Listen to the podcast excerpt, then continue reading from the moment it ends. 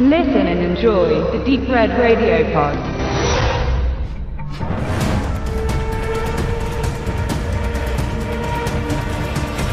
Das Internat in der Schweiz ist nicht gerade Ellas Vorstellung von einer freien, selbstbestimmten Jugend. Sie schleicht sich auch mal raus und bei einem dieser nächtlichen Ausflüge fallen in einer Diskothek auf einmal Schüsse die ihr gelten. Ein Mann aus dem Nichts setzt sich für sie ein, nimmt sie in Schutz und bringt sie fort.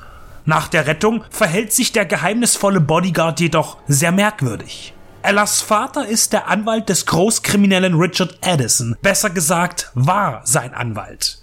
Er zweigte Millionen Dollar zum Eigenbedarf von den illegalen Geschäften seines Mandanten ab, weshalb Addison ihm das Licht auspusten ließ und die Tochter seines Advokaten soll nun auch beseitigt werden. Als Exempel für andere Weggefährten und Angestellte, um zu zeigen, dass niemand den großen Boss ans Bein pisst. Der Auftrag, das Mädchen zu töten, fällt dem Profikiller Lucas zu, jener Mann, der Ella rettete und ihr nun gegenübersteht. Er ist nur noch ein Schatten seiner einst erfolgreichen Laufbahn. Um die seelischen Wunden des ständigen Tötens zu lindern, wurde er zum Junkie. Und seine äußere Erscheinung als abgehalfter zu bezeichnen, ist fast noch ein Kompliment. Er kann Ella nicht töten. Diese Zeiten sind vorbei. Aber nun sind beide auf der Flucht vor Addisons Macht und seinen Schergen.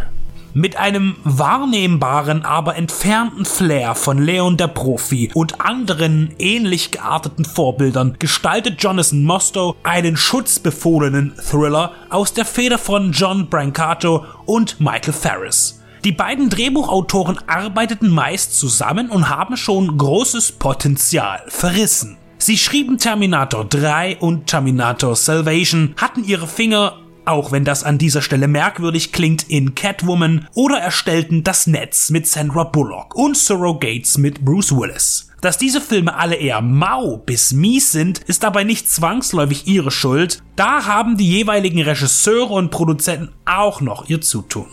Die beiden schrieben aber auch David Finchers The Game mit Michael Douglas, um ein positives Beispiel zu bringen, beziehungsweise auf anderer Ebene den passablen B-Streifen F 117 A Stealth War von 1992 mit Jürgen Prochnow und Andrew Divoff.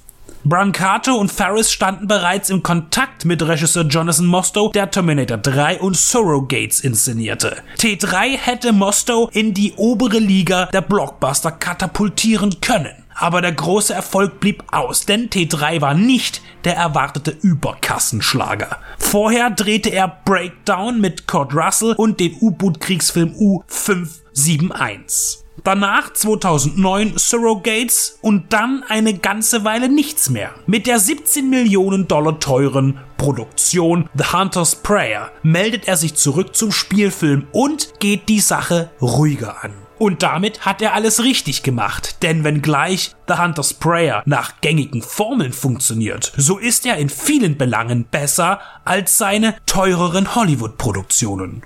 Vor Mostow war übrigens Philip Noyce, bekannt für die Tom Clancy-Verfilmungen Die Stunde des Patrioten und Das Kartell mit Harrison Ford, Salt und jüngst The Giver im Gespräch für den Regieposten. In The Giver übrigens spielte auch Odeya Rush mit, die in Hunter's Prayer als Ella auftritt. Die Geschichte vom tragischen Ritter und der einsamen Maid, die es vor dem Drachen zu beschützen gilt, gestaltet er als Jagd durch Europa mit kleiner, aber effektiver und beispielhaft umgesetzter Action und einer pulsierenden Erzählung ohne Längen. Dafür mit genreerprobten Ungereimtheiten, beispielsweise der Drogenabhängige, der über Nacht im ungünstigsten Moment der Verfolgung einen Entzug durchzieht und am nächsten Morgen putzmunter und fit auf der Matte steht. Okay? Es ist ein Actionfilm, Schwamm drüber. Wir sparen uns die Worte dämlich und Glaubwürdigkeit.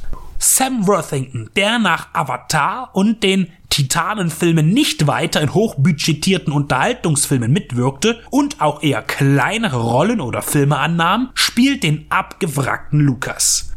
Zurzeit steht er aber auch wieder als Jake Sully für die angekündigten Avatar-Sequels für James Cameron vor der Kamera.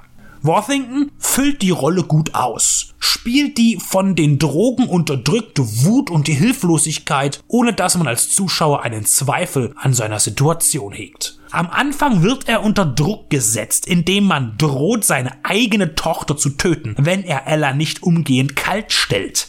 Diese Motivation und emotionale Sackgasse wird dann aber verworfen und nie wieder erwähnt, was die Spannungsschraube immens angezogen hätte. Leider verschenkt. Aber dennoch, The Hunter Sprayer ist ein gutes Beispiel für einen gelungenen Medium-Budget-Film. Schnell, spannend, mit kleinen, verzeihlichen Logikfehlern, aber mit handwerklicher und spielerischer Konsequenz und Tatenkraft umgesetzt. Im Vergleich ist er möglicherweise auch Jonathan Mostows beste Arbeit, auch wenn die Produktionsumstände zu seinen vorherigen Arbeiten nicht aufzuwiegen sind. Aber auf dem Niveau darf es gerne weitergehen.